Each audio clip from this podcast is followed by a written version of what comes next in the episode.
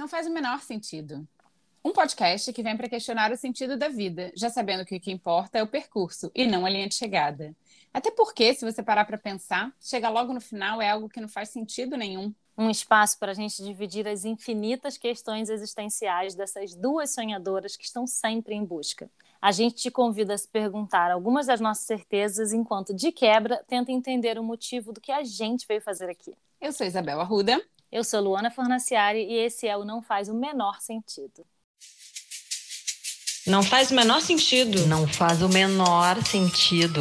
Não faz o menor sentido. Não faz sentido. Não faz o menor sentido. Não faz o menor sentido. Faz o menor sentido. Não tem o menor sentido. Não faz o menor sentido. Não faz o menor sentido. Não faz o menor sentido. Não faz o menor sentido. Não faz o menor sentido. Não faz o menor sentido. E hoje é o episódio 11, já estamos no episódio 11. E, na verdade, o que não faz o menor sentido hoje, eu não sei. Luana, introduz aí pra gente o tema, porque me conta, o que, que não faz o menor sentido? Não faz o menor sentido casamento. Gente, Fala, Isabel, concorda ou não concorda? tô, tô atônita aqui, nem sei o que, que você vai falar sobre esse assunto.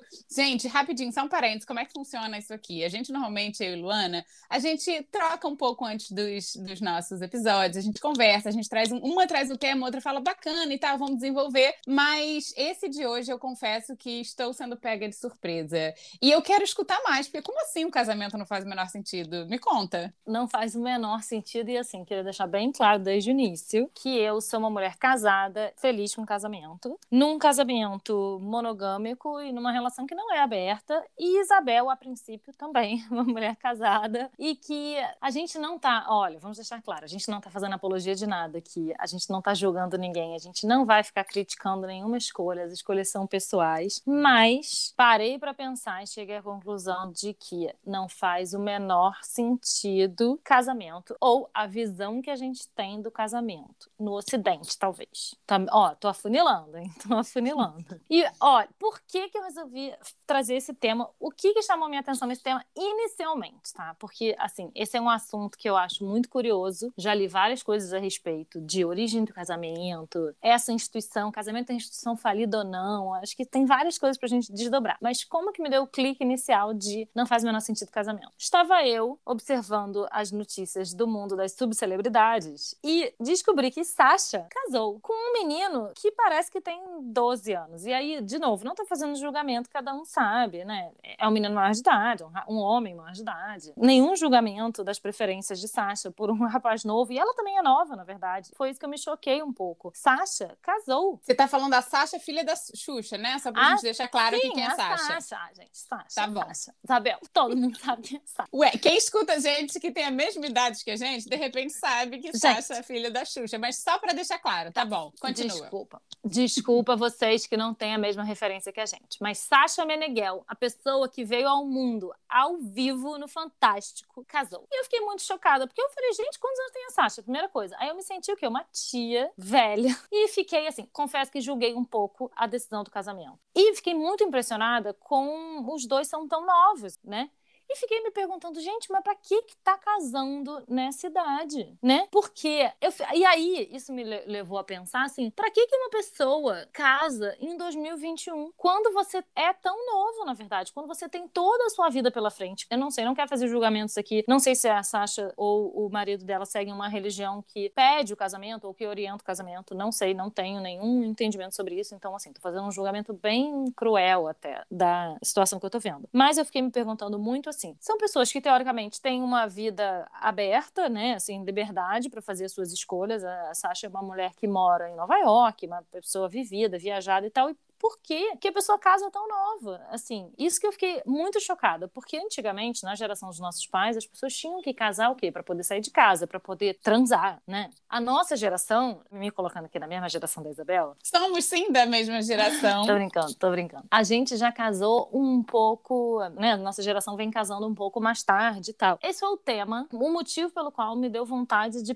Eu fiquei me perguntando, gente, mas isso realmente não faz o menor sentido. E aí eu comecei a desdobrar sobre a instituição do casamento em si. E fui pesquisar sobre a instituição do casamento. Porque por que, que as pessoas casam em 2021? Isabel, me conta você. Fala assim, sem, sem refletir muito. Por que, que alguém casa? Eu fiquei te ouvindo, né, falar da Sasha, de, desse rapaz, e enfim. Qual é a visão que a gente tem de casamento? Porque eu acho que eu entendo a visão que você tem, a visão que você tá, está trazendo. Eu acho que são visões diferentes de geração para geração, sim, motivações diferentes, mas respondendo a sua pergunta, por que, que em 2021 a pessoa casa? Casamento é amor, casamento é querer ficar junto, casamento é parceria, casamento. E eu acho que temos um entendimento diferente do que é casamento, por exemplo, da, da, geração dos nossos pais. Que o casamento era uma coisa que tinha que ser duradoura até o que a morte nos separe, sabe? Aquele discurso, até que a morte nos separe. Eu acho que hoje não. O entendimento do casamento é a gente, a gente se gosta, vamos ficar junto e vamos viver isso pelo tempo que o amor nos permitir, que a parceria, que o companheirismo nos permitir. E quando acabar, acabou e cada um vive sua vida. E se não acabar, também não acabou. Mas eu acho que a instituição casamento, da maneira que ela sempre foi colocada e da maneira que a gente vê, mudou mudou muito e vem mudando muito. Mas eu acho que ela não é uma instituição falida, é do jeito que era antigamente. O casamento está ressignificando e tendo uma nova maneira de funcionar com essas novas gerações, eu acredito. Não sei se respondi sua pergunta, acho que não, acho que só fiquei falando. Mas eu acho que as pessoas se casam ainda hoje em dia porque as pessoas querem ficar juntas, ponto, e simplesmente por isso. Gente, a Isabel é tão bonitinha, né? Então, isso aí que você definiu é amor, é muito bom e é fundamental. Mas o casamento, vou contar para você, porque eu pesquisei sobre isso para esse episódio, que você não sabia qual era o tema. Casamento, ele é um contrato que ele é firmado entre duas pessoas com o objetivo de manutenção da propriedade. É para isso que serve casamento, originalmente, tá? Isso que eu ia falar, originalmente, né? Porque só de te ouvir, eu já entendo que ele foi se transformando ao longo dos anos, mas ok, então originalmente era isso, era esse contrato. Tá, continua. Existem aí, na minha pesquisa aqui para esse episódio, porque eu sou uma pessoa que, que se preparou, tá? Primeiras referências de casamento vêm dos sumérios, lá atrás. E aí sim, existiam, existia o casamento, do jeito, né, que foi se transformando do jeito que a gente entende. E aí, no Concílio de Trento, em 1500 e blau, que eu não lembro exatamente a data, a Igreja Católica resolveu se meter nessa porra desse negócio do casamento para organizar o negócio, entendeu? E aí, o que que acontece? O casamento, do jeito que a gente entende, ele é um contrato para organizar, para garantir que a propriedade ela vai ser passada para gerações, tanto que originalmente existem em algumas sociedades, originalmente, até hoje e na origem. O casamento, ele era feito muitas vezes entre pessoas mes da mesma família, né? Justamente para garantir herdeiros, para garantir a sucessão e a manutenção da propriedade, ou para juntar dois reinos diferentes ou duas, duas propriedades diferentes, duas famílias que tinham interesse político, econômico e social de se juntarem, e aí casavam duas pessoas dessa família, uma pessoa de cada família, para aumentar a riqueza daquele conglomerado de pessoas. Esta é a origem do casamento. Agora, aonde a gente chegou em 2021 de achar que, na verdade, você colocar duas pessoas dentro de uma casa pra ficar abraçadinho vendo Netflix, isso aí que é casamento, tu tá sendo muito romântica, amiga. E aí eu termino aqui meu pensamento te contando que essa ideia que tu tá tendo aí de casamento, de romantismo e tal, temos o quê? Shakespeare, que mostra que a história de amor mais maravilhosa de amor de todos os tempos, na verdade, é uma tragédia, uma desgraça que acontece em três dias e morre uma porrada de gente. Casamento é isso aí e você tá aí toda bonitinha, dançando ciranda. Ai, vamos se abraçar, vamos ser felizes, se amar, sabe? Não é, não, gente, você tá viajando, amiga. Desculpa, mas tá viajando. Gente, tô achando maravilhoso. Mas é isso, é a história de amor de todos os tempos. Romeu e Julieta, né? Essa coisa trágica. Mas por que que é trágico? Porque tinha esse contrato. Não, então essa família não pode se juntar com essa família. E aí vão lá duas pessoas à frente do seu tempo, falam: não, a gente vai, a gente não quer mais isso, a gente vai quebrar esse padrão. A gente vai quebrar, a gente vai. É, a partir desse momento, a gente rompe com, com essa ideia de que eu só posso casar com quem minha família me autoriza, a gente rompe porque a gente quer viver esse amor. Eu acho que a partir daí também rompe rompe com essa tradição do que é ser o casamento, essa instituição, contrato, parará. Não acho que é tudo bonito, mil flores, romance, que casamento é só romance. Não acho isso mesmo. Casamento, eu acho que é construção. Casamento tem a ver com amor, sim, não só com isso. Tem a ver com construção, tem a ver com parceria, tem a ver com vontade, tem a ver com vontade de ambas as partes e também tem a ver com você se libertar de um sistema que fala que pessoas têm que ficar casada o resto da vida, pessoas têm que ficar casadas é, para manter aparências, para manter status, para manter crianças. Eu não sou a favor disso. Eu acho que casamento é liberdade e não uma repressão e não uma prisão. Essa é a minha visão de casamento em 2021. É a relação que eu tenho com o meu marido. Sim, eu sou casada. Você falou inicialmente, né? A princípio, ela é casada, sim. sou casada em uma relação monogâmica com meu marido João. Somos casados há 12 anos e é pura construção, sabe? E eu vejo o meu casamento como parceria, assim, total. Não vejo, ai, coisa linda, romântica, amor. Tivemos muitos altos e baixos, já tivemos vários loopings nessa montanha russa, mas eu acho que casamento é construção e a vontade genuína de estar ali construindo uma coisa junto. E quando essa vontade acabar, ou quando acabar respeito, ou quando acabar alguma coisa, de repente essa, esse casamento vai acabar também, sabe? Mas por enquanto, para mim, faz sentido estar nesse lugar da construção da família, do amor, sem pensar em tudo isso que tem em volta, né? Sem pensar nessa coisa do, de como era antigamente e tal. É interessante isso que você está trazendo, porque eu concordo com você. Eu tô fazendo só uma provocação aqui, gente. Eu sou uma pessoa, eu amo ser casada. Mas depois que eu casei, eu entendi um monte de coisas sobre casamento que eu tinha uma ideia super romântica antes, entendeu? Eu achava que era vamos casar porque a gente se ama tanto que vamos casar. E sim, é uma possibilidade, mas ela não é a única forma possível, mesmo assim. Eu só eu precisei casar para entender que ela não era a única forma possível e eu continuo afirmando que essa é a melhor forma que funciona para mim e para minha família, que faz sentido para mim. Mas primeiro, eu acho que muitas vezes existe uma cobrança enorme para que as pessoas casem. Você não precisa, hoje em dia no mundo que a gente vive, você realmente não precisa casar para amar, para viver junto e para exercer a sua sexualidade, eh, seu afeto e para construir uma família, nem para construir uma família junto. Você precisa necessariamente ter um papel assinado. No meu caso, que não sigo nenhuma religião, eu não preciso de nenhuma instituição religiosa para me dizer que eu posso, e eu também não precisaria uhum. de um juiz para me dizer que eu posso construir a minha vida com aquela pessoa. Mas o que eu achei curioso de você falar dessa coisa do casamento à liberdade, porque para mim, casamento à liberdade, porque você pode ir embora dele a hora que você quiser. Uhum. Provavelmente, o fato de você ter um papel assinado ali vai te fazer pensar duas vezes no trabalho que vai dar se você tiver que ir embora.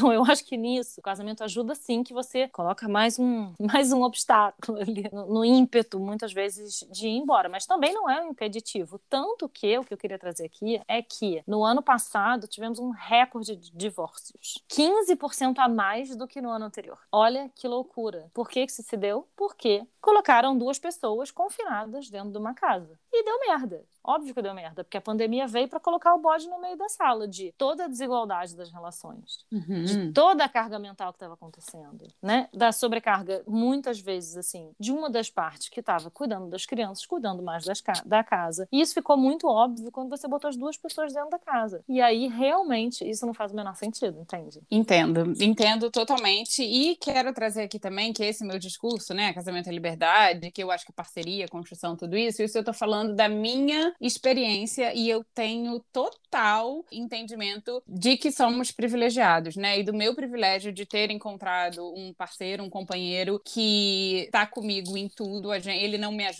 sabe aquela coisa? Ah, não, meu marido me ajuda. Não, o João ele não me ajuda. A gente é um casal, cada um exerce o seu papel, tanto na casa, na manutenção da casa, tanto nas contas, tanto na família, na educação dos nossos filhos. Então, não, para mim aqui na minha realidade não tem é, muito pesado, né, essa questão da carga mental, de que ele não faz o trabalho doméstico e tal. E aí, quando você fala que aumentou muito esse número por conta da pandemia, é porque aí fica muito escancarado, né, realmente essa desigualdade.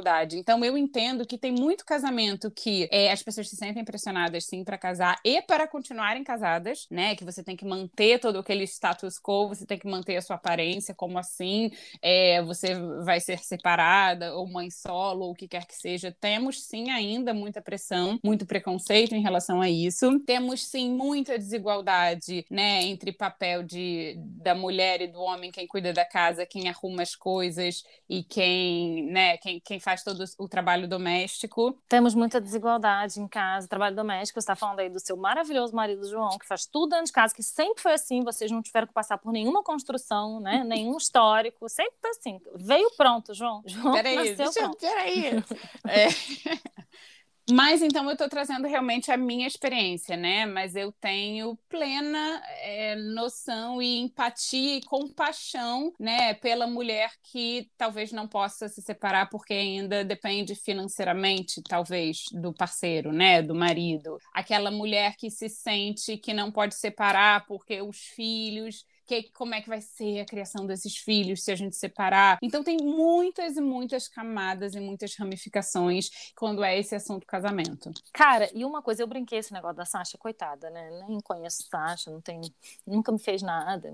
ela tem direito de fazer o que ela quiser da vida dela. Não estamos aqui para julgar as escolhas e preferências da vida de ninguém. Cada um sabe de si e tal. Mas eu sempre fico observando que tem alguns casais que muitas vezes a gente percebe quando são celebridades porque a gente acompanha a vida, mas isso também acontece perto da gente, né? O casal que casa e um ano depois o casal se separa, faz uma mega festa de casamento, um, anuncia um estardalhaço e aí se separa um ano depois. Por quê? Porque você pega duas pessoas que não têm tanta bagagem emocional, muitas vezes, aí pega um homem e uma mulher, ou dois homens, ou duas mulheres, mas estou falando nesse caso, dando esse caso da Sasha particularmente, que é assim, pega duas pessoas, gente, também não tô amaldiçoando o casamento da Sasha, eu espero que seja duradouro, que seja feliz enquanto dure, entendeu? Pelo amor de Deus. Você pega duas pessoas que têm backgrounds completamente diferentes, cada um cheio de mania, e aí bota os dois dentro de uma casa para fazer o negócio funcionar. Pessoas que, até nem é o caso da Sasha, porque a Sasha já mora sozinha há um tempo. Muitas vezes pessoas que saem direto da casa dos pais para ir morar junto. Nunca viveram nada, nunca moraram sozinhos, não sabem lavar uma louça muitas vezes, não sabem fazer nada, não têm responsabilidade sobre suas contas, e aí botam aquelas pessoas dentro de uma casa para fazer aquela dinâmica dinâmica funcionar. Tudo para dar merda isso. A gente é cheio de mania mesmo, a gente é insuportável. A gente não consegue conviver nem com a gente mesmo. Como é que a gente vai conviver com o outro, sabe? E aí, claro, voltando ao assunto da pandemia, por isso que deu tanta merda, porque a convivência com a gente já ficou insuportável no dia a dia, né? E sem perspectiva de como é que a gente vai sair daqui dessa casa. E aí, quando colocou o outro ali, por isso que tivemos tantos casos de divórcio na pandemia. E também somos seres relacionais, sabe? A gente precisa, nós somos seres humanos que gostam de se conectar com o outro. Então, por exemplo, quando a gente está num contexto fora de pandemia, tem um trabalho que não antigamente, né, era mais presencial. Então você vai no trabalho, você lida com outras pessoas, você sai para almoçar ali com o seu amigo do trabalho, você vai para sua academia ou fazer o seu exercício, você vai na sua yoga, enfim, tem uma dinâmica que você se relaciona relaciona com outras pessoas também, né? E aí, quando de repente veio uma pandemia e essas duas pessoas se viram em casa, talvez muitas coisas que tivessem escondidas ou tapando com a peneira vieram à tona, porque não tinha mais fuga. Não tinha a fuga do trabalhar demais, ficar até tarde no office, não tinha a fuga de você de repente jogar aquele futebol com os amigos ou, ou happy hour com as amigas e ficou muito ali só o casal ou então a família, né, que tem crianças, enfim, né? Aquela família lidando com toda essa carga mental e emocional e lidando com medo e lidando com trabalho e com criança ao mesmo tempo.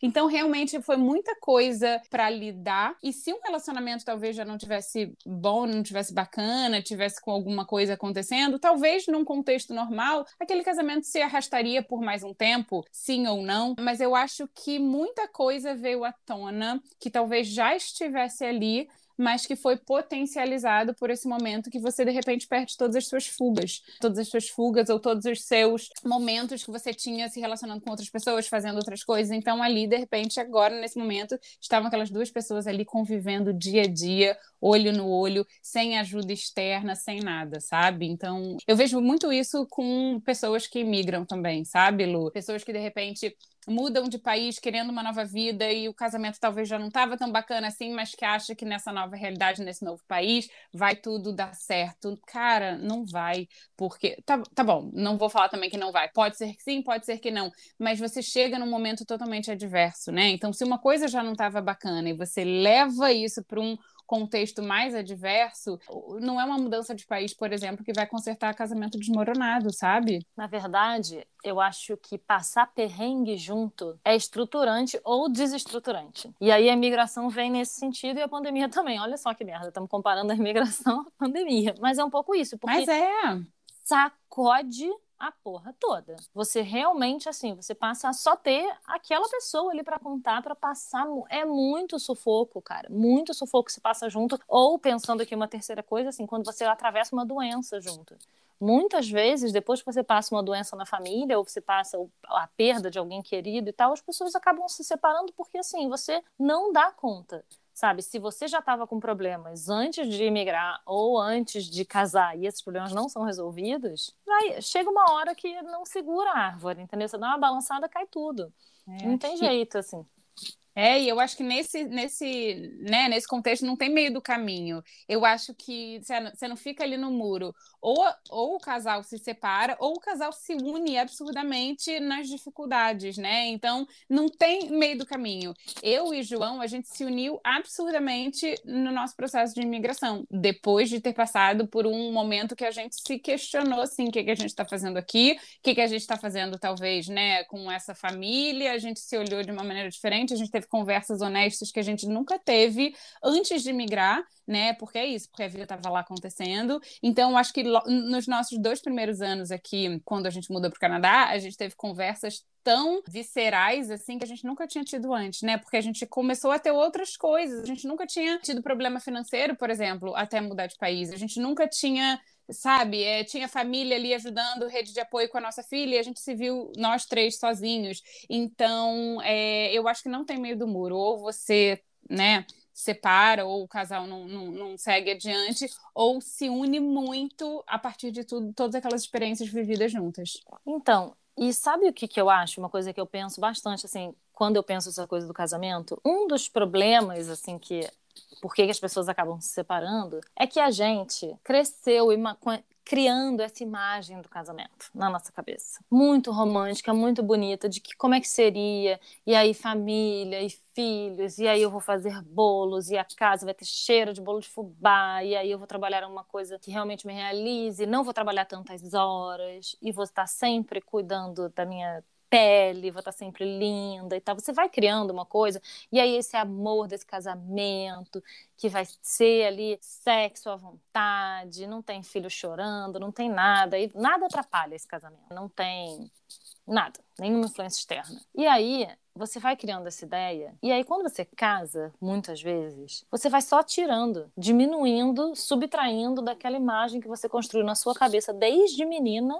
muitas vezes, de como seria nesse dia que você fosse finalmente casada. E aí você vai só subtraindo, subtraindo, subtraindo. E isso é foda, entendeu? Por isso que eu acho que muitas vezes é interessante você ter mais bagagem de vida, escopo mesmo, assim, para quando der o problema você entender que não é assim, que você não vai poder colocar toda a responsabilidade da sua felicidade na mão daquela pessoa por exemplo, que isso é a chave do fracasso. Ou toda a sua fonte de prazer naquela pessoa, ou todas as suas relações, assim, tipo aquela frase: ah, não, meu meu melhor amigo é meu marido. Sei lá, não tô também julgando aqui. Tem gente que é, mas assim, se for o único amigo ou a única pessoa que eu confio na minha vida é meu marido. É muito legal você ter essa admiração e essa relação com alguém que você confie tanto. É maravilhoso. Mas se o responsável pela sua felicidade for uma pessoa só, se você perde essa pessoa, você perde a sua felicidade. Não tem jeito, sabe? Você fica completamente desestruturada. Eu prometo a você que essa pessoa não vai ser o que você imaginou. Prometo. Ela pode até ser melhor, mas ela jamais vai ser do jeito que você pensou. E eu acho que é muito importante também a gente manter a nossa individualidade, sempre. Então, a gente constrói essa imagem da família comercial de margarina. Todos nós crescemos vendo isso e desejando ser isso dentro das nossas próprias famílias. Mas manter a nossa individualidade, né? Quem eu sou? Eu não sou só a esposa de tal pessoa, né? Eu não sou só a mãe de tal pessoa. Eu sou uma mulher que tem vontade, desejos, necessidades, aspirações pessoais, profissionais e manter um pouco essa nossa individualidade, né? E ir trabalhando nesse nosso amadurecimento emocional, eu acho que isso é muito importante para a gente entender exatamente isso, né? Nós somos responsáveis pelas nossas emoções, pelos nossos comportamentos e tem sim uma pessoa ali, ali do nosso lado é, dividindo a nossa vida com a gente. Mas é de nossa responsabilidade não jogar toda a nossa expectativa de amor, de uma vida maravilhosa, em cima desse casamento, né? Em cima dessa relação. Eu acho que quando cada um do casal mantém a sua individualidade, isso é tão rico, isso é tão rico. E outra coisa que eu acho é que talvez a pior coisa que possa acontecer é você casar apaixonado. Não, mentira, a gente tá brincando, eu casei completamente apaixonado. A gente casa apaixonado, tô brincando aqui, tô fazendo provocação, mas assim, qual é o problema de você casar? Eu tive uma conversa maravilhosa com meu sogro antes do meu casamento, com o pai do Kiko, que falou um pouco de um jeito sensato sobre a coisa do casamento, pra gente fazer os acordos antes, ter as conversas difíceis antes. Sabe por quê? Porque assim, a gente fica achando, ah, não, o amor basta, o amor vence tudo, o amor vence todas as barreiras. E o amor é fundamental, gente. O amor é a coisa que move a gente, o amor é a coisa mais bonita que a gente tem. Porém, casamento é sobre dinheiro, é sobre propriedade, é sobre casa, é sobre saúde. Sabe assim, na alegria, na tristeza, na saúde, na doença? A gente só ouve alegria e saúde. Você não entende qual é. Qual é a abordagem dessa pessoa que eu estou casando em relação à educação dos filhos?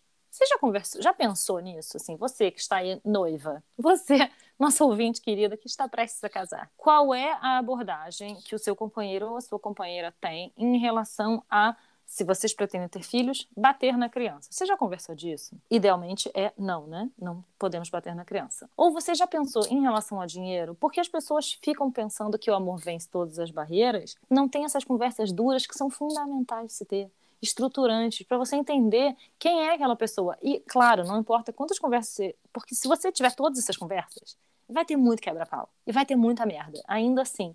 Mas pelo menos você vai saber que você está casando, e talvez por isso que vários casais acabem se separando no primeiro ano de casamento. Sabe por quê? Eu fiz aqui na minha pesquisa, tem um dado de que a paixão ela dura um ano. Veja você. Depois é manutenção daquele amor, daquele afeto. E é claro que você tem reviravoltas e faz uma viagem apaixonada, né? E, e, aí volta a ficar feliz e tal, e dá uma animada no casamento. Isso aí, beleza. A gente vai falar disso até daqui a pouquinho. Mas paixão, teoricamente, dura um ano. Por quê? Porque paixão é uma coisa que te deixa sem apetite, passando mal, ansioso, angústia. Ninguém, o corpo não aguenta viver desse jeito, gente. Entendeu? A gente Normalmente, o caminho normal é você sente atração sexual por uma pessoa, você se apaixona por aquela pessoa, ou atração física, ou, sei lá, intelectual, enfim, você se atrai por aquela pessoa de alguma maneira, e você se apaixona por aquela pessoa, e isso vai virando, ou não, um grande amor, né? Esse é o caminho natural do, do ciclo do amor, digamos assim. E eu acho que o amor, ele se transforma também, né? Com certeza, o quinto ano de casamento talvez não seja igual ao primeiro, porque é, as pessoas vão crescendo juntas, se conhecendo melhor, é, né, passando por diversas coisas juntos. Então, o amor ele vai se transformando e eu acho que você se transformar junto com ele nesse processo é um processo bonito também. Mas agora eu tenho uma pergunta para te fazer, né? Então, vamos lá. Eu estava te ouvindo aqui, Luana, falar das conversas duras, que é muito importante a gente saber mesmo o que, que outra pessoa pensa em relação a, a, a várias coisas. Você acredita que um casamento pode dar certo quando duas pessoas têm ideologias totalmente diferentes? Eu acho bem difícil, assim. Eu acho bem difícil quando são coisas muito importantes. Tem a questão ah, que os opostos se atraem. Eu não acho que os opostos se atraem. Eu acho que as diferenças elas podem sim nos complementar e serem interessantes, assim. Mas quando isso é uma coisa que você acha curioso ou que você acha interessante, que você admira naquela pessoa, se a pessoa ela é completamente diferente de você em coisas que você abomina, é muito difícil, né, cara? O que, que vai sustentar essa relação a longo prazo, uhum, sabe? Uhum. Muitas vezes você tem uma pessoa, tem uma paixão, uma coisa muito forte, aquela coisa rompante, né, explosiva. Outra coisa, relação explosiva, ela maravilhosa. Gente, muito bom relação explosiva. Todos nós já vivemos algumas relações explosivas na vida. Ela serve para explodir. É para isso que ela serve.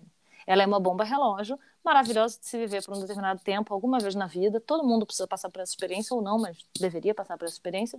Mas ela serve para a bomba serve para explodir. Entendeu? É para isso que a bomba foi feita, na verdade. Então, respondendo a sua pergunta, eu acho que quando essa diferença ela é muito é, é, a dor da outra pessoa, cara, não tem como isso funcionar a médio e longo prazo. Desculpa. Você acha? Não? Tô errada? Não, eu penso igualzinho. Eu queria ouvir a sua opinião disso, mas eu também penso igualzinho. É, é, não é sustentável, né? Então a gente está falando aqui ah, do casamento e tal, então eu penso muito parecido em relação a isso. Bom, e agora eu vou te devolver com uma pergunta, minha amiga casada há 12 anos. Como manter acesa a chama da paixão? Adorei. Então, e aí eu volto e falo: eu acho que a questão não é essa. A questão não é manter acesa a chama da paixão. A chama da paixão não vai ficar acesa por todos esses anos, todos os dias, por todo esse tempo. Não vai. São outras coisas que você busca. O que, que você busca num relacionamento? Eu acho que cabe a cada um de nós fazer essa pergunta antes de se jogar no relacionamento, né? O que, que eu busco nesse relacionamento duradouro? O que, que eu busco nesse, nesse casamento? O que, que eu busco quando eu estou me unindo aqui a uma outra pessoa e indo construir sonhos, construir uma vida junta?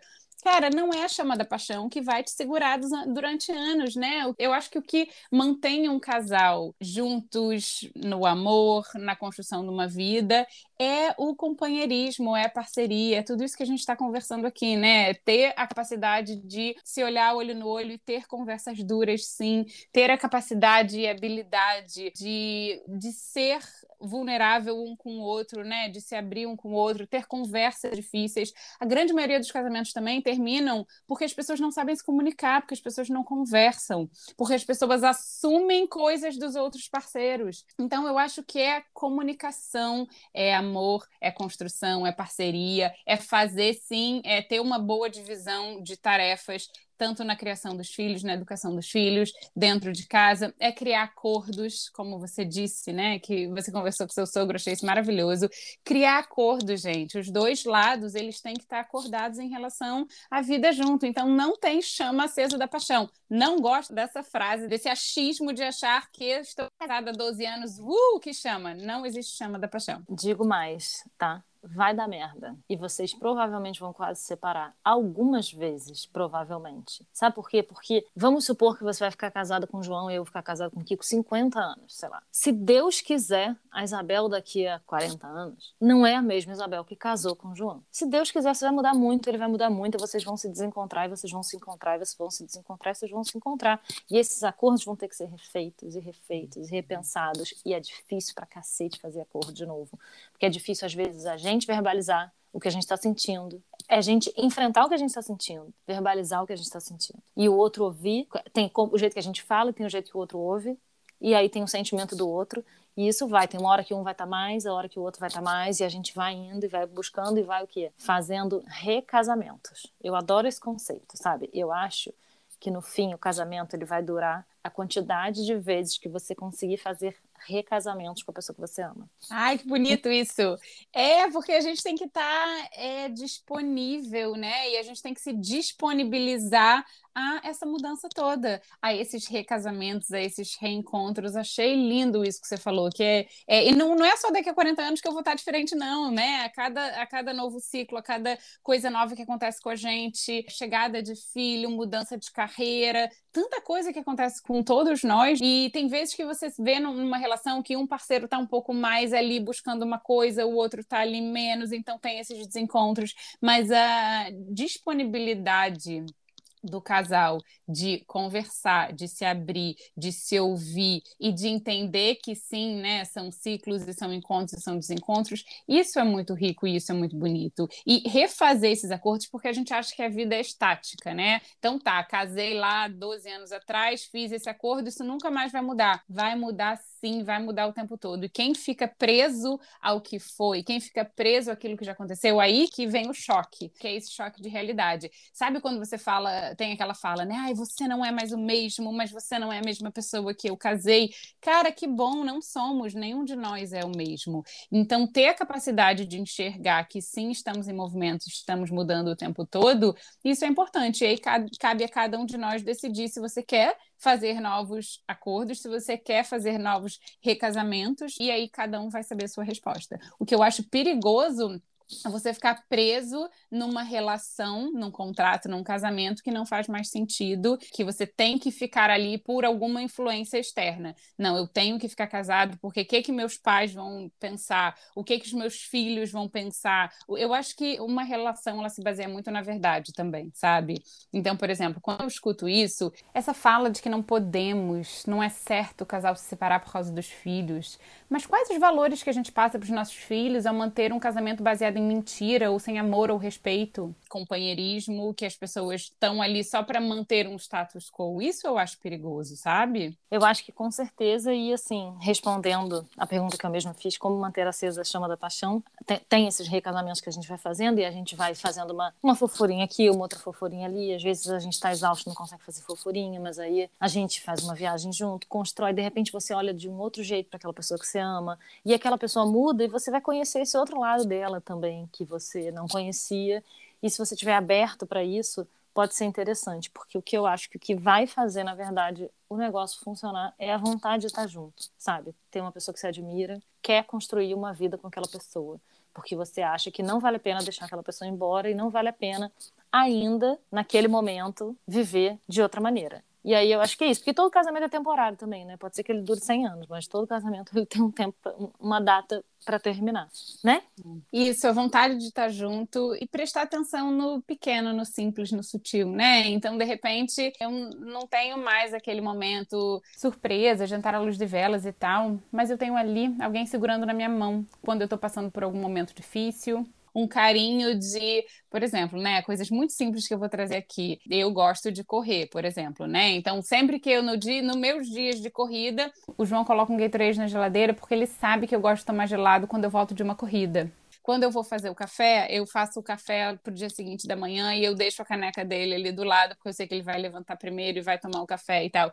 Então são pequenos atos de gentileza, são pequenas coisinhas. De vez em quando a gente deixa um bilhetinho não sei aonde, sabe? Então, ainda na chama da paixão, sei lá, é isso, são pequenos atos de gentileza, são pequenos momentos que vão construindo essa linda e sólida relação. E se Deus quiser, o amor vai ter muito mais a ver com o Gatorade do que com Romeu e Julieta. Deus que Deus permita que seja disso que a gente esteja falando. É isso. Bom, esse assunto ele dá muito pano para manga, né? A gente falou de um pedacinho dele aqui, mas ele realmente dá muito pano para manga. E vocês, queridos ouvintes, o que, é que vocês acham desse assunto? Conta pra gente. Gente, conta pra gente no Instagram não faz o menor sentido, que é não ponto faz ponto ou ponto menor ponto sentido. E a gente vai adorar saber o que vocês acham. É isso. Bom, para mim foi. Um beijo e até semana que vem. Um beijo, até semana que vem. E semana que vem, Luana, eu vou trazer um tema para você também. Aguarde o meu tema, viu? Que hoje você me pegou de... despreparada, mas então tá bom. Nos vemos semana que vem. Um grande beijo. Beijo.